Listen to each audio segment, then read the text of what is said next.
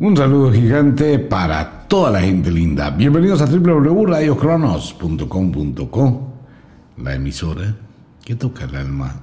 Un saludo. Bienvenidos a la hora de las brujas. Una hora ideal para hablar de un tema eh, difícil, complejo, como es mm, en cierta forma entrar a esos umbrales que han sido prohibidos durante tantos años y vivimos todavía en una concepción tan supremamente equivocada sobre Dios, un Dios que no existe, pero que le han vendido la idea, ¿no? De la idea del poder de Dios, la fuerza de Dios. Y todo esto extraído de un libro lleno de una cantidad de contradicciones, de una cantidad de violencia, eh, homicidios, asesinatos, destrucción. Cuando uno se toma el tiempo de investigar, de profundizar en ese tema. No sabe qué es más aterrador, si el libro como tal, que destila sangre, odio, venganza, o la gente que ha creído tantos años sobre ese tema. No se sabe cuál de las dos cosas es peor, ¿no? Y ver hoy en día tantísima gente defendiendo a capa y espada una cantidad de cosas sin haberse tomado el tiempo para leer, para investigar, para pensar, para liberarse de esa esclavitud mental. Hacemos otro paréntesis. Hace ocho días hablábamos un poquito pues, de la famosa Semana Santa que ya viene. Otro carretazo y otro cuento de mentiras. Vamos a continuar con Samuel y con el asesino este es el asesino nivel Dios de la Biblia, después de Josué, o bueno, más o menos iguales, el famoso rey David. Ok, con toda la gente, bienvenidos quienes llegan recién a la sintonía de mentiras de la Biblia. Les recuerdo, este es un programa mm, solo para libres pensadores. Para la gente que dice, venga, voy a oír, voy a mirar y voy a leer. Porque este programa, sin tener la famosa Biblia en las manos, no sirve para nada. Más que para despertar sentimientos de odio, de rabia, de venganza y una cantidad de cosas que no tienen sentido. La idea es que entre ustedes y yo leemos la Biblia, o entre usted y yo leemos la Biblia. No es lo que yo diga, es lo que usted vea, lo que usted lee, lo que usted comprende y sobre ello empiece a tomar conclusiones. Los adjetivos que digo son reales, porque en la misma Biblia aparece el asesinato de no sé quién, el asesino de no sé qué más. Y eso es la Biblia, un libro de asesinatos, homicidios, desgracia, destrucción. Básicamente la Biblia tiene dos apartes. Uno es todo lo que pasó en el Medio Oriente, donde vienen las guerras santas, y donde se inicia una cantidad de cosas por el poderío económico del mar Mediterráneo, y fue utilizada para imponer precisamente ese credo, esa forma de aceptación o ese Dios dentro del concepto monoteísta que nace en Egipto y posteriormente también con los romanos cuando se lucha por acabar el politeísmo o sea, la concepción de muchos dioses. Y es donde nacen muchísimas guerras que históricamente más adelante vamos a estar hablando de ello. De cuál es la razón que existe para lo que está pasando en este momento en el Medio Oriente, con Siria, con Afganistán, con Irán, con Irak, con Jerusalén, y toda esta serie de situaciones, desde acá proviene toda esa serie de guerras de conflictos de destrucción por imponer un Dios, el monoteísmo. Pero posteriormente los romanos eh, tratan de copiar exactamente lo mismo, creando el Nuevo Testamento, y es exactamente lo mismo, es calcado el Nuevo Testamento, el Antiguo Testamento es la versión 2 de lo mismo. En la época antigua, en el Antiguo Testamento, se utiliza toda esta serie de salvajismo para matar a nombre de Jehová.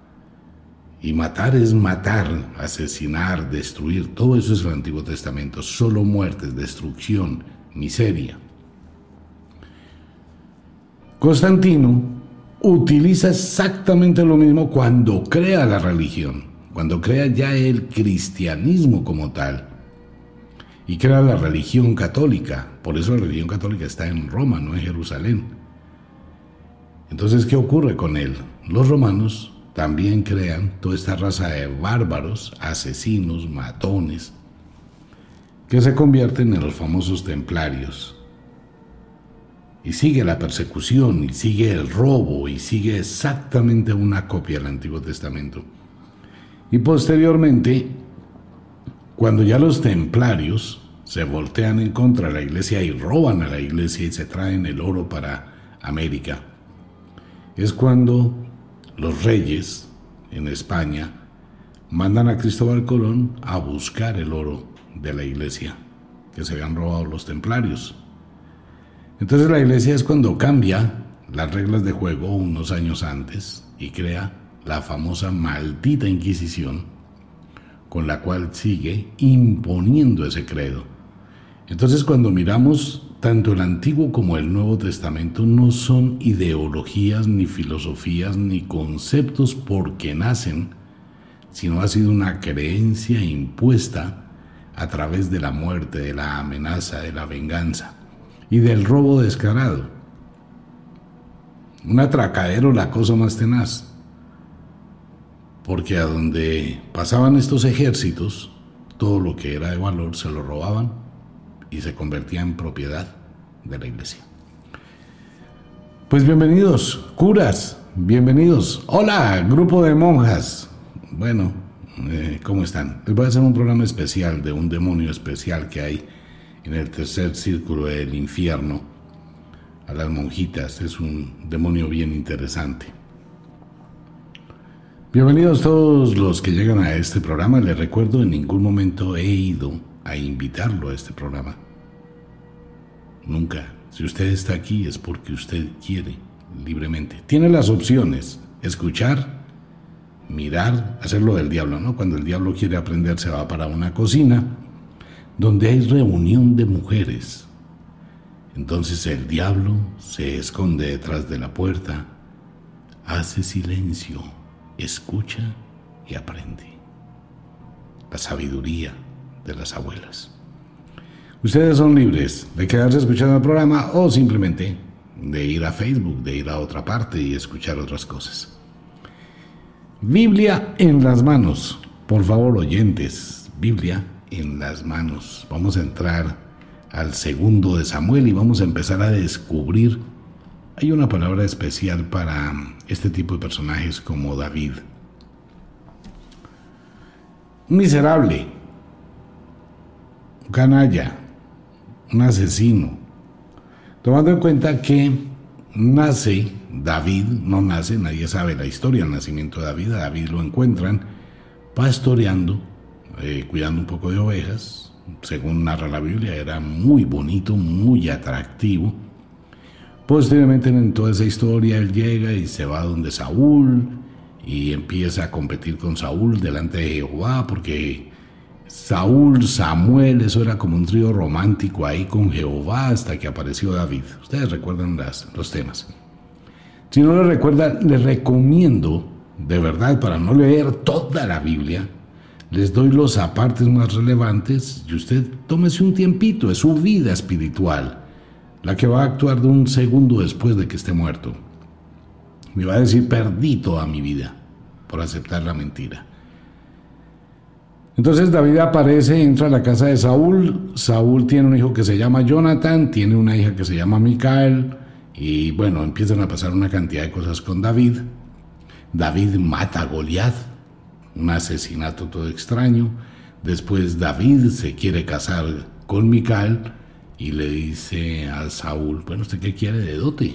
Y Saúl le dice, pues que le traiga siempre prepucios de filisteos. Y David amablemente, hasta ahí no se sabía todavía cómo era el cuento, más adelante se entera uno por qué le gustaban tanto los prepucios a David. Pues David fue y cogió el prepucio de 200 filisteos y ahí sí se casó con Mical. Hay que leer, ¿no? Hay que leer, no solamente lo que digo. Aquí solamente son apartes. Pero si usted se toma un tiempito, va leyendo, el asunto no es leerse toda la Biblia, sino empezar a darse cuenta de la mentira, del engaño. Empezar a darse cuenta, usted nunca va a encontrar en la Biblia absolutamente nada de bondad, de amor, de bienestar, de motivación, de comprensión, de estímulo. Nada en ninguna parte de la Biblia, ni en el Antiguo ni en el Nuevo Testamento. Vámonos con el 2 de Samuel. Tantararán. Comencemos. David oye de la muerte de Saúl. Aquí va a pasar un tema bien interesante. Este tema de David es, es genial. Le pido un poquito de su atención y vaya leyendo conmigo. Aconteció después de la muerte de Saúl que vuelto David de la derrota de los amalecitas, estuvo dos días en Siglag. Al tercer día sucedió que vino uno del campamento de Saúl, roto sus vestidos y tierra sobre su cabeza, y llegando a David se postró en tierra e hizo reverencia. Y le preguntó David, ¿de dónde vienes? Y él respondió, me he escapado del campamento de Israel. David le dijo, ¿qué ha acontecido? Te ruego que me lo digas. Y él respondió, el pueblo huyó de la batalla, y también muchos del pueblo cayeron y son muertos, también Saúl y Jonathan, su hijo, murieron. Pampararán. Dijo David a aquel joven que le daba las nuevas, ¿cómo sabes que han muerto Saúl y Jonathan, su hijo? El joven que le daba las nuevas respondió, casualmente vine al monte de Gilboa y hallé a Saúl que se apoyaba sobre su lanza, y venían tras él carros y gente de a caballo. Y mirando él hacia atrás me vio y me llamó. Y yo dije, heme aquí. Y me preguntó, ¿quién eres tú? Y yo le respondí, soy Amalecita. Él me volvió a decir, te ruego que te pongas sobre mí y me mates, porque se ha apoderado de mí la angustia, pues mi vida está toda aún en mí. Yo entonces me puse sobre él y le maté, porque sabía que no podía vivir después de su caída, y tomé la corona que tenía en su cabeza y la argolla que traía en su brazo, y las he traído acá a mi señor. Entonces David, haciendo de sus vestidos, los rasgó, y lo mismo hicieron los hombres que estaban con él, y lloraron y lamentaron y ayunaron hasta la noche por Saúl, y obviamente por Jonathan, su hijo. Por el pueblo de Jehová y por la casa de Israel, porque habían caído a filo de espada. Y David dijo a aquel joven que le había traído las nuevas, ¿de dónde eres tú? Y él respondió, yo soy hijo de un extranjero amalecita. Y le dijo David, ¿cómo no tuviste temor de extender tu mano para matar al ungido de Jehová? Entonces llamó David a uno de sus hombres y le dijo, Ve y mátalo. Y él lo hirió y murió. Y David le dijo, Tu sangre sea sobre tu cabeza, pues tu misma boca atestiguó contra ti diciendo, Yo maté al ungido de Jehová. Ese David es cosa seria. Pero más serio de lo de David es si usted se da cuenta que esto parece escrito como si hubiese sido una obra de teatro. Él dijo, él contestó, ella dijo, él respondió, él avisó, él dijo. Esa es una técnica de literatura estilo teatro. Estoy contando una historia, una narrativa. Pero es como cualquier escritor, es un invento. El 99% de todo esto es invento copiado de otras historias. Entonces podemos imaginar eh, los que están dictando a los exegetas, los que están escribiendo. Hay que verse la película en el nombre de la rosa, ¿no? que creo que está en un canal. Estaban creando las historias, generando esas historias de guerras y de matanzas para crear obviamente el monoteísmo. Sigue, oyentes, abramos la Biblia, vamos con la parte, otra vez, versículo 16 de el capítulo 2 de Samuel. Otra vez dice lo que hizo David. Otra vez, retomemos, pausa, play. Y David le dijo, tu sangre sea sobre tu cabeza, pues tu misma boca testiguó contra ti diciendo, yo maté al ungido de Jehová. No, no lo mató. El otro le dijo, venga hermano, si usted no me mata, los que vienen allá en los caballos sí, baila. Mátame. Pues le hizo un favor. Versículo 25. Ese cántico de David ahí es todo, es un cuento de despecho, pobrecito David. Es un cuento de despecho. Vámonos al capítulo 25.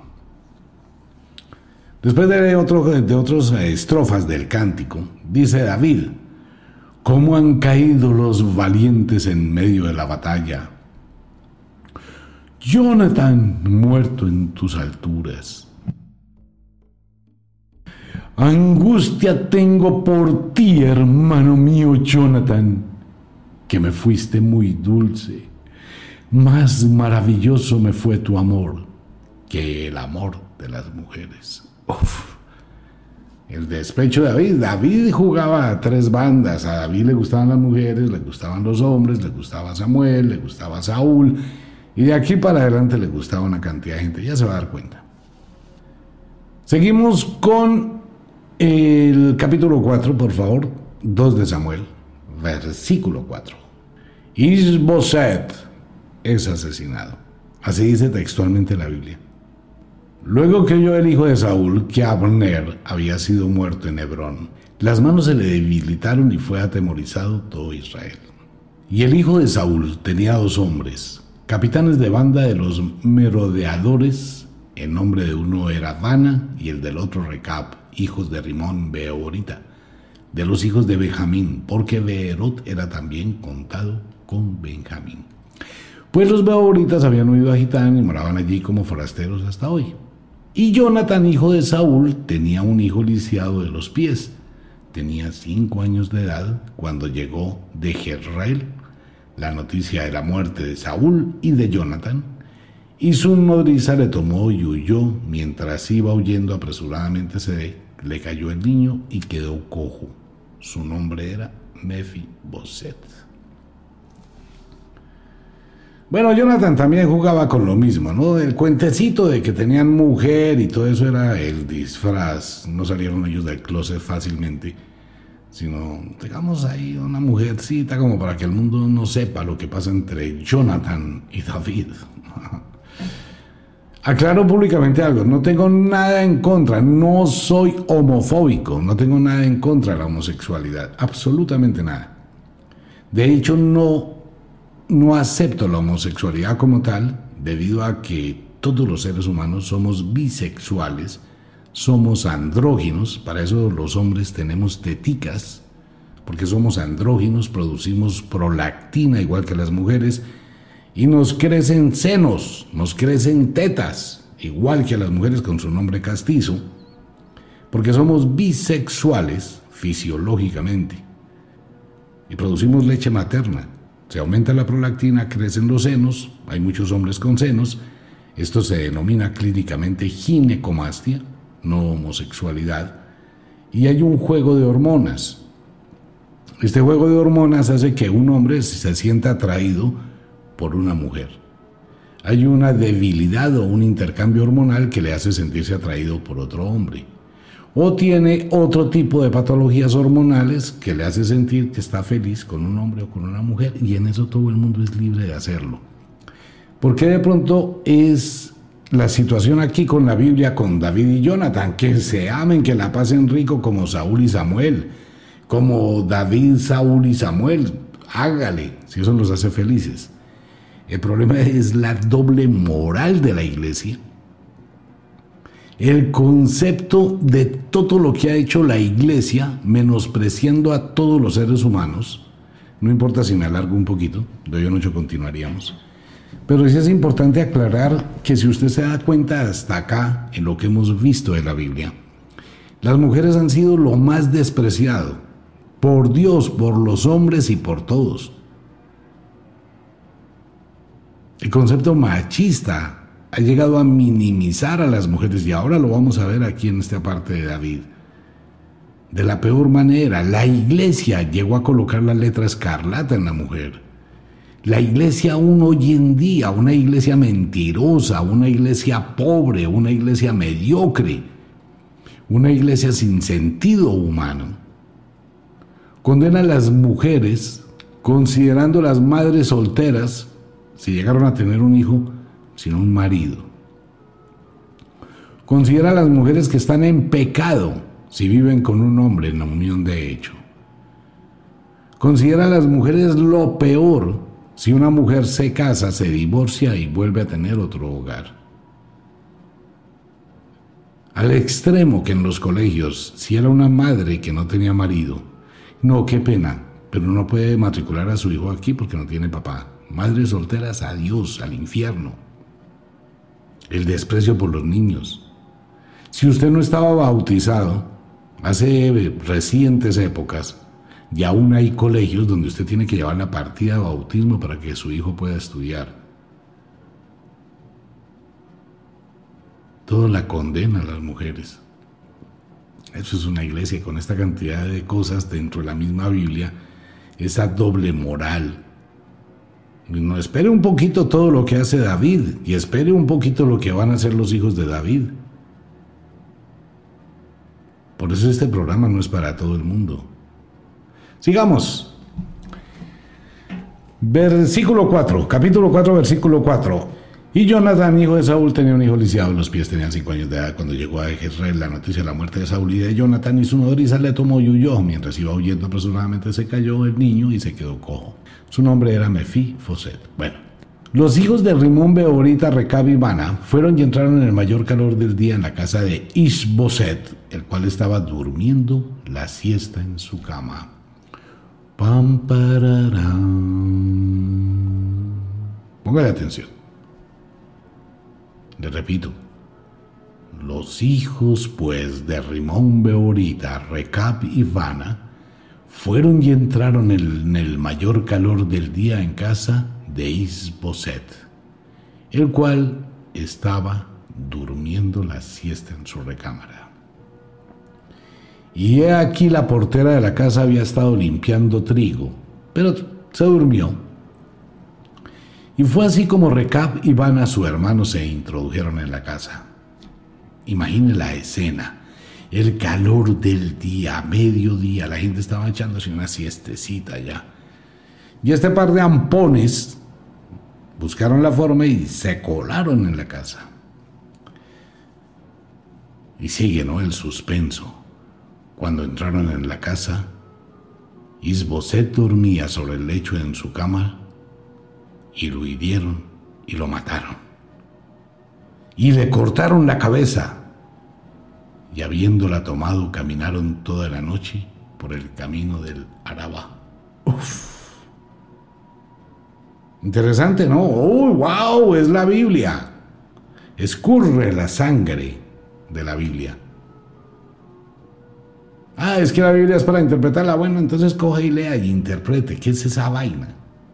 Es un asesinato, un descuartizamiento, es lo peor que hay.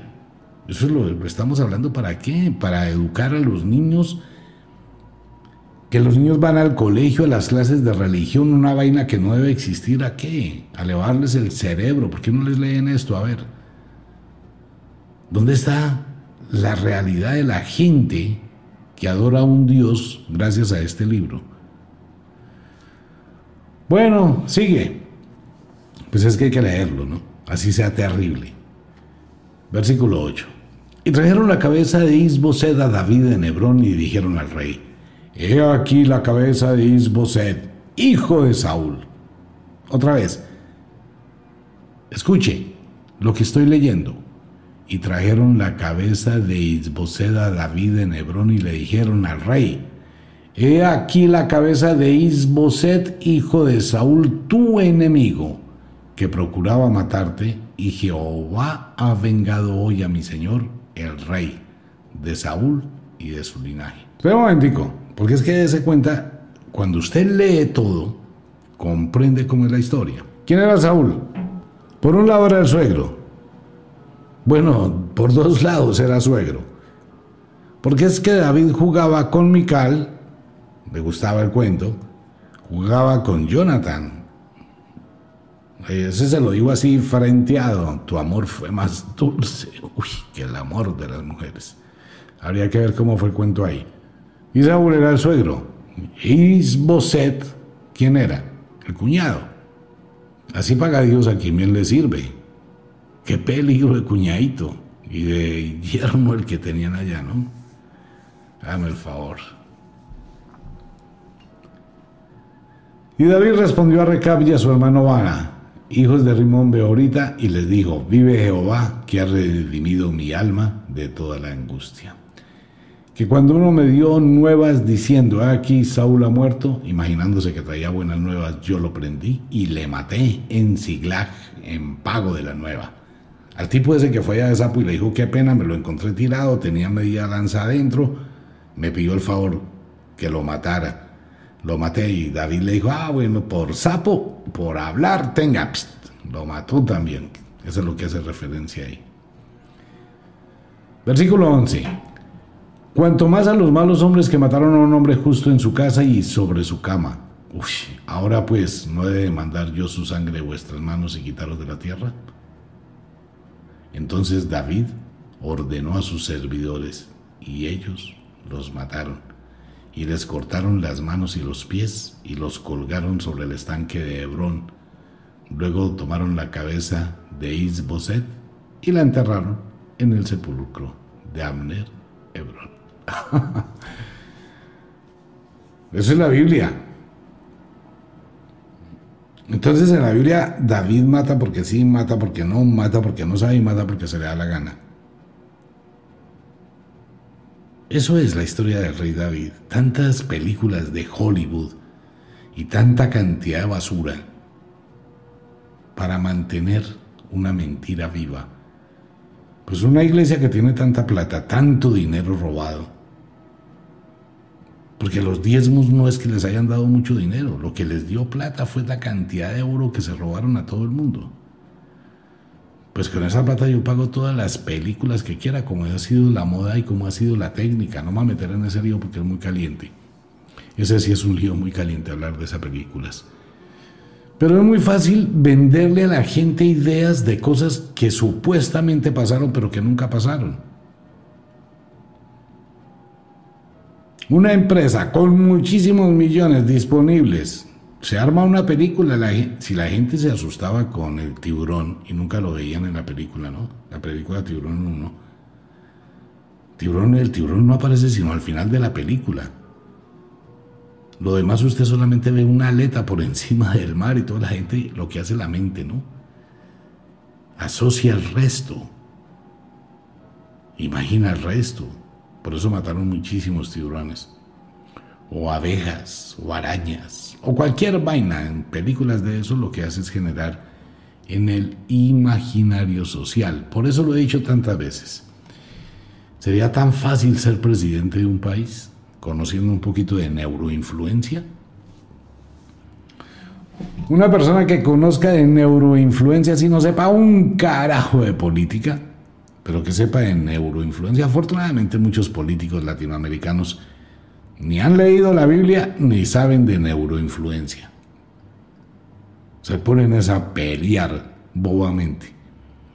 Con un pilín de saber cómo funciona la mente humana y cómo funciona el imaginario social, a cualquier persona puede hacer con el pueblo lo que se les dé la gana.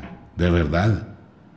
Pero bueno, la idea de Radio Cronos y de la Escuela de la Magia no es manipular a nadie, sino mostrarle que no se deje manipular. Vámonos para Samuel 6, por favor, oyentes, abran su Biblia. Samuel 6, versículo 3.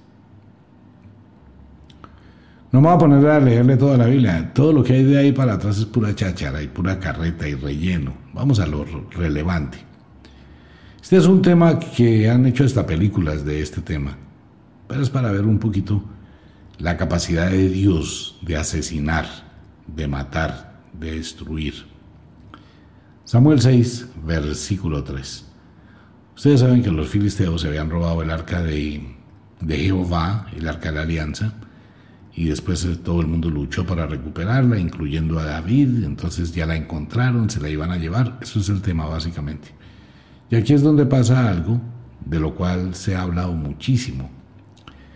Pusieron el arca de Dios sobre un carro nuevo y, lo, y la llevaron de la casa de Abinadab, que estaba en el collado, y Usa y Ahío, hijos de Abinadab, guiaban el carro nuevo. Y cuando lo llevaban de la casa de Abinadab, que estaba en el collado con el arca de Dios, a ello iba delante del arca.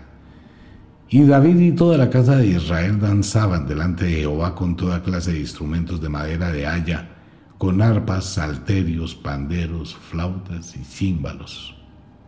Cuando llegaron a la era de Nacón, Usa extendió su mano al arca de Dios y la sostuvo porque los bueyes tropezaban. El tipo era así, super pilo. Usa, uy, se va a caer el arca, venga, yo la cojo. Para que no se caiga. y el furor de Jehová se encendió contra Usa. Y lo hirió allí Dios porque aquella temeridad y cayó allí muerto junto al arca de Dios. Bueno, no fue Dios el que lo mató. Puede que exista el arca, puede haber existido el arca, Hacemos un paréntesis pequeñito frente a este tema. Mm, existe la gran posibilidad que extraterrestres hayan habitado la Tierra como fue en Sumeria, como fue en Babilonia, como fue en Grecia, como fue en Siria, como fue en la puerta estelar de Afganistán y en el Medio Oriente al lado de Egipto, y que realmente existiera algún tipo de elemento no sé, nuclear o algo así de mucha energía, que quien se acercara, pues obviamente se moría. Pero como en esa época, o en las historias, las leyendas, las narrativas de quienes tuvieron algún tipo de información o lo vieron, pues no sabían interpretar la ingeniería, muchísimo menos la lógica, y suponían que esto era de Dios. ¿Puede haber sido Jehová un extraterrestre? Puede haber sido. Puede tener que ver con algún tipo de situación, no de Dios, sino de grupos de extraterrestres, que fue lo que ocurrió con Faetón, con Marte. De eso hay una serie de temas muy interesantes, ¿no? Ya abriéndonos de la Biblia y mirando desde otra perspectiva la situación, pues sí existen muchos antecedentes Obviamente la religión, ni la ciencia, ni nadie va a aceptarlo, porque la ciencia viene de la religión. Es muy simple.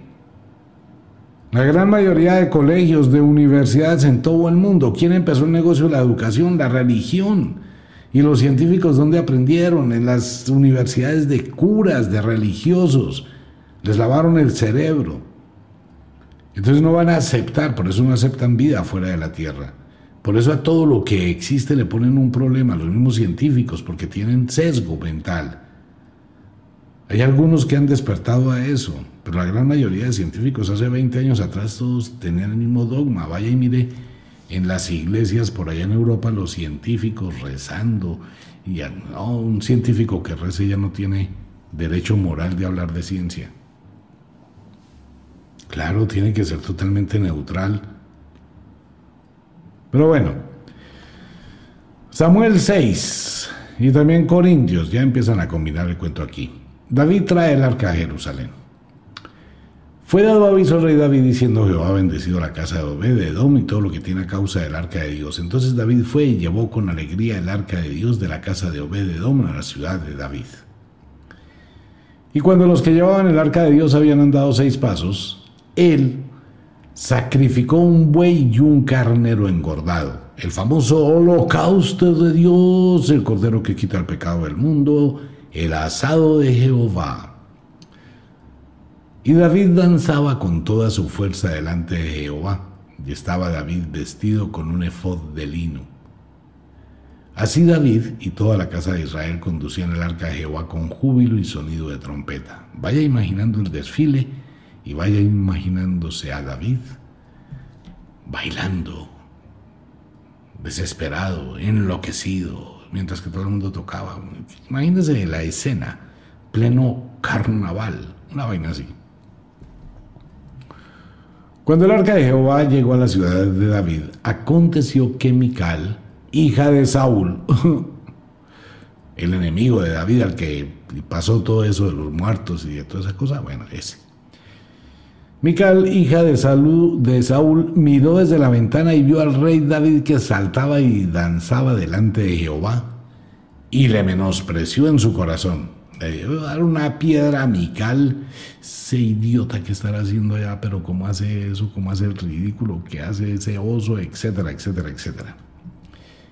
Metieron pues el arca de Jehová y la pusieron en su lugar en medio de una tienda que David le había levantado. Y sacrificó David holocaustos y ofrendas de paz delante de Jehová, más becerros, más vacas, más ganado, más cabritos. Y cuando David había acabado de ofrecer los holocaustos y ofrendas de paz, bendijo al pueblo en el nombre de Jehová de los ejércitos y repartió a todo el pueblo y a toda la multitud desde Israel, así a hombres como a mujeres, a cada uno un pan y un pedazo de carne y una torta de pasas. Y se fue todo el pueblo, cada uno para su casita. Volvió luego David para bendecir su casa y saliendo Mical a recibir a David, dijo, Cuán honrado ha quedado hoy el rey de Israel, descubriéndose hoy delante de las criadas de sus siervos, como se descubre sin decoro un cualquiera. Uf, es una vaciadota, la cosa más tenaz. Lo que hizo el tipo fue empelotarse, desnudarse, hacer un show. Piense en la mente de David, era una persona enferma. Haciendo todo ese drama. Entonces Mical obviamente se incomodó viendo allá en peloto a su marido rey. Entonces David respondió a Mical, fue delante de Jehová quien me eligió en preferencia a tu padre y a toda tu casa para constituirme por príncipe sobre el pueblo de Jehová, sobre Israel. Por tanto, danzaré delante de Jehová. Y aún me haré más vil que esta vez, y seré bajo tus ojos, pero seré honrado delante de las criadas de quienes has hablado. Y Mical, hija de Saúl, nunca tuvo hijos hasta el día de su muerte. Ahí desaparece Mical. Hay otras versiones de qué fue lo que le pasó a ella. Bueno, entonces David se dedica pues obviamente a hacer lo que se le daba la gana siendo el rey y supuestamente estando protegido por Dios apareció David, acabó con Saúl, acabó con Samuel, se acostó con Jonathan, se acostó con Mical, se acostó con una mano de gente, mató una mano de gente. Escuche esto, mire. Versículo 8. David extiende sus dominios. Ahí también aparece uno de Corintios 18.1 en algunas Biblias. Después de esto aconteció que David derrotó a los filisteos y los sometió y tomó David a Metejama de mano los filisteos, derrotó también a los de Moab y los midió con cordel haciéndolos tender por tierra y midió dos cordeles para hacerlos morir y un cordel entero para preservarles la vida. Sigamos, asimismo derrotó David a Hadad el Ser y tomó David de ellos mil seiscientos hombres de a caballo y veinte mil hombres de a pie y vinieron los sirios de Damasco es por si a usted le interesa el tema de Siria, que está gravísimo en este momento. Y vinieron los sirios de Damasco para dar ayuda a ser rey de Soba, y David hirió de los sirios a veintidós mil hombres. Versículo 6. Puso luego David guarnición en Siria de Damasco, y los sirios fueron hechos siervos de David, sujetos a tributo. Y Jehová dio la victoria a David por donde quiera que fue. Y tomó David los escudos de oro que traían los siervos de Jadeser y los llevó a Jerusalén. ¿Sí? Todo es un atracadero. Asimismo, de Beta y de Berotai, ciudades de Hazad Ser, tomó el rey David gran cantidad de bronce. Entonces, oyendo Toi, rey de Hamad, que David había derrotado todo el ejército de Had Eser, envió Toy a Joram, su hijo, al rey David para saludarle pacíficamente y para bendecirle porque había peleado con Had Eser y lo había vencido porque Toy era enemigo de Had Eser. Y Joram llevaba en su mano utensilios de plata, oro, y bronce, ajá. Los cuales el rey David dedicó a Jehová. Mire, este es un tema que la iglesia siempre ha manipulado a todo el mundo que no da cuenta, ¿no? Es que Dios, Jehová, tu Señor, porque Él dice todo el oro y toda la plata es de Jehová de los ejércitos. Tanto es así que la ignorancia de la gente llegó a suponer que el oro que le llevaban a la iglesia se lo iban a dar a Dios, siendo el creador del universo. ¿Para qué diablos quería oro? ¿Y esto dónde empieza? Si usted viene escuchando el programa, y si no, devuélvase al principio donde están los levitas, en el Deuteronomio, y se nombran los sacerdotes. A los sacerdotes había que darles oro, bronce, plata, joyas preciosas. Y el primer atracador asesino fue Josué, y donde Josué pasaba iba robándose absolutamente todo. El diezmo es lo mismo, ¿no? O sea, era acumular, atesorar, claro, es que la plata manda. Y ahí empezó todo, y aquí sigue, ¿no? David no se quedaba atrás. David tenía otro, otros gustos, pero a esos gustos también le gustaba hacer ladronzuelo. Versículo 13. Así ganó David fama cuando regresaba a derrotar a los sirios, destrozó a 18.000 edomitas en el valle de la sal y puso guarnición en Edom. Por todo Edom puso guarnición y todos los edomitas fueron siervos de David.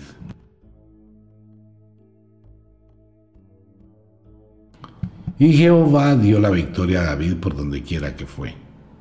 Mucha gente dice que esto son historias de guerras, de combates, pero detrás de esto existe un trasfondo, porque hay una gran división, ¿no? Nunca se han puesto de acuerdo allá en el Medio Oriente. Y en gran parte del mundo esto sigue causando guerras. Si nomás en este programa, por hacer este programa, pues se crean guerras. No hago público lo que dicen, pero me escriben unas cosas. Venga, lea. Si usted considera que esto es lo más sagrado del mundo para usted, hágalo, haga un programa, busque un streaming, busque y monte una emisora, haga un programa, lea la Biblia y explique de otra forma lo que usted supone que es la interpretación de esto. Si está escuchando el programa, pues piénselo, no quiero que esté de acuerdo conmigo, para nada. Saque sus conclusiones. Saque conclusiones como esto que le voy a leer. Atención oyentes, esta es una historia espectacular. Es que David es un, un tipo, un chacho de la Biblia. David y Betsabé. Póngale mucha atención. Voy a tratar de no interrumpir sino al final, ¿de acuerdo? Ok. David y Betsabé. 2 de Samuel, capítulo 11. Aconteció al año siguiente, en el tiempo que salen los reyes a la guerra, que David envió a Joab y con él a sus siervos y a todo Israel, y destruyeron a los amonitas y sitiaron a Raba, pero David se quedó en Jerusalén. Y sucedió un día, al caer de la tarde, que se levantó David de su lecho y se paseaba sobre el terrado de la casa real, y vio desde el terrado a una mujer que se estaba bañando, la cual era muy hermosa. Envió David a preguntar por aquella mujer y le dijeron, aquella es Betsabé, hija de Eliam, mujer de Urías Eteo. Y envió David mensajeros y la tomó, y vino a él. Y él durmió con ella. Luego, ella se purificó de su inmundicia y se volvió a su casa. Y concibió la mujer y envió a hacerlo saber a David diciendo, estoy encinta.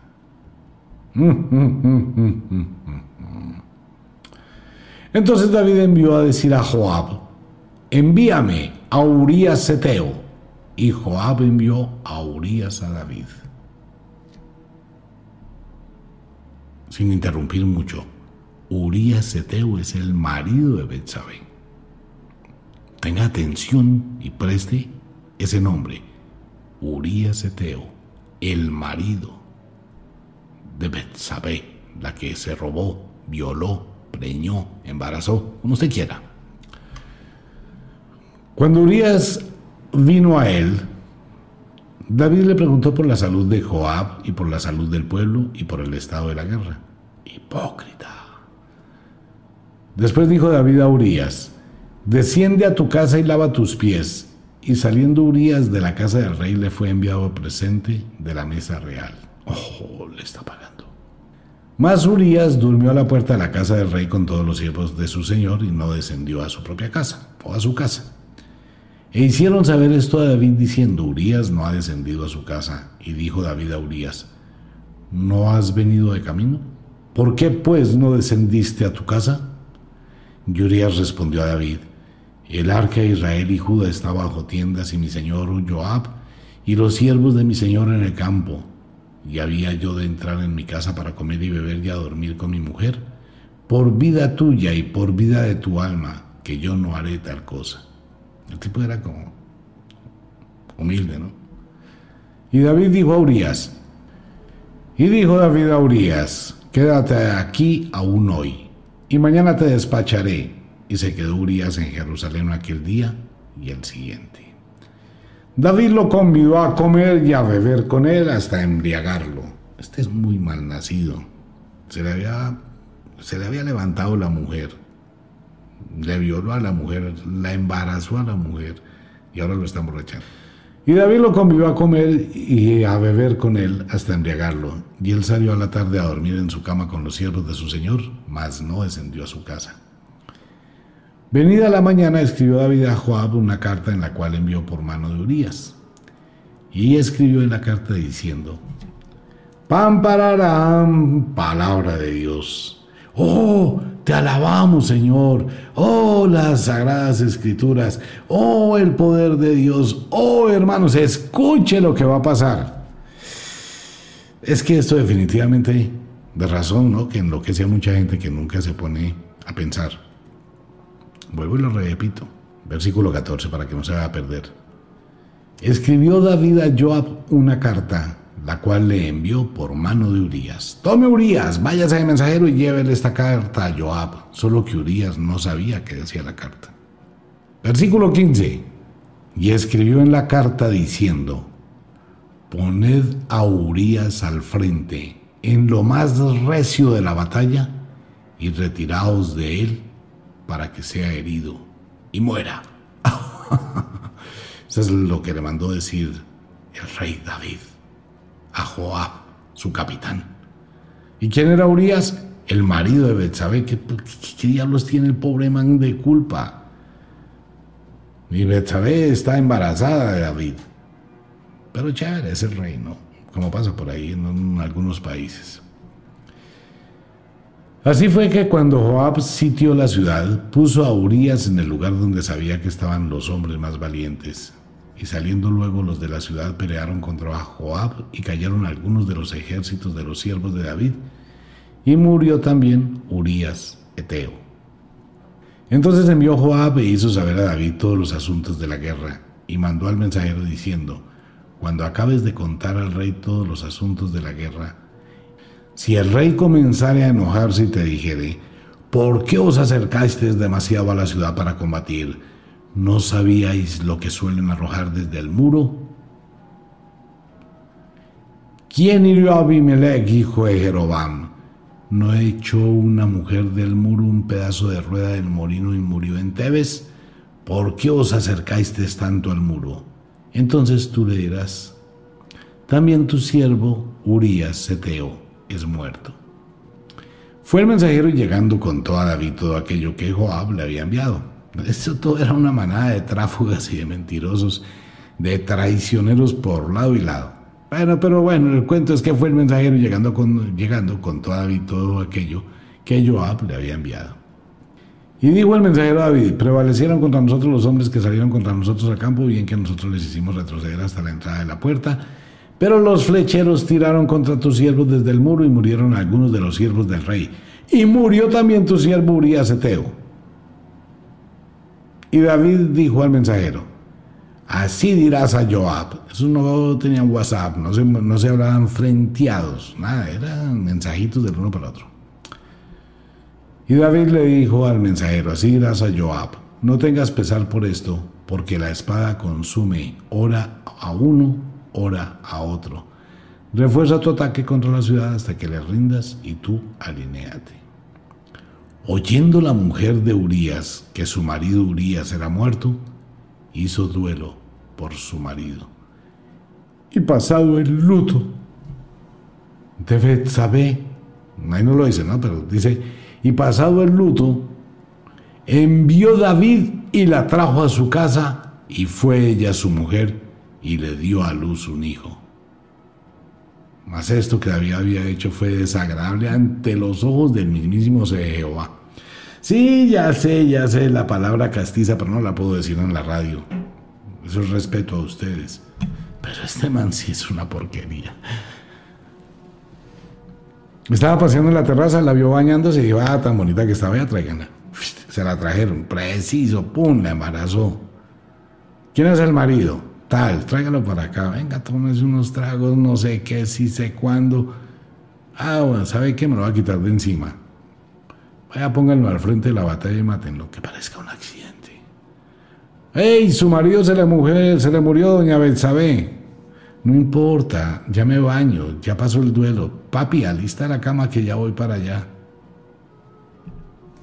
Venga, es que no es otro libro, este no es un libro de historietas, es la Biblia. Es la Biblia, amigo mío. Es la Biblia, amiga mía. A mujeres que todavía se rasgan el velo y se arrodillan y le claman a Dios. Hay gente que todavía sigue pensando que Dios existe. Usted es libre de creer en el guía espiritual que quiera. Y si le da muchísima fuerza en su mente, es real para usted, pero no puede imponérselo a nadie. Uno no puede imponer lo que considera en el interior o en la profundidad de su alma, imponérselo a otro. Si usted no cree en mi Dios, se muere. Es como mucha gente a la que le preguntan, ¿usted cree en Dios? No, no creo en Dios. Ah, no sé qué, ateo, hereje. Porque no saben la respuesta.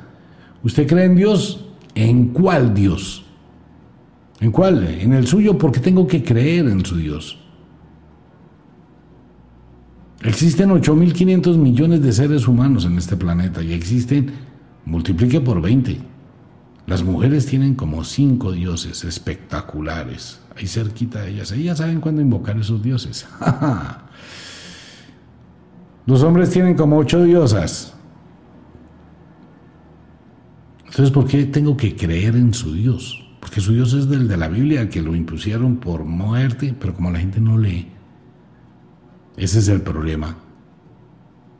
La gente pensaba que el rey David era pues todoterreno, era lo máximo, el elegido de Jehová, otro elegido, porque es que Jehová tiene todos elegidos. Sansón era elegido de Jehová, Josué era elegido de Jehová, Moisés era elegido de Jehová, Araón era elegido de Jehová, todos son elegidos de Jehová para que liberen a su pueblo. Sí, en serio. Esto es las matanzas de David.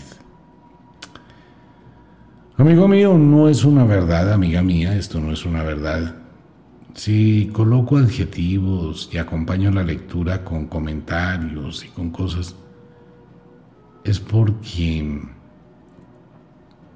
leer esto y mirar la otra cara de la moneda han sido más de dos mil años de sometimiento mental de millones y millones y millones de seres humanos muertos, asesinados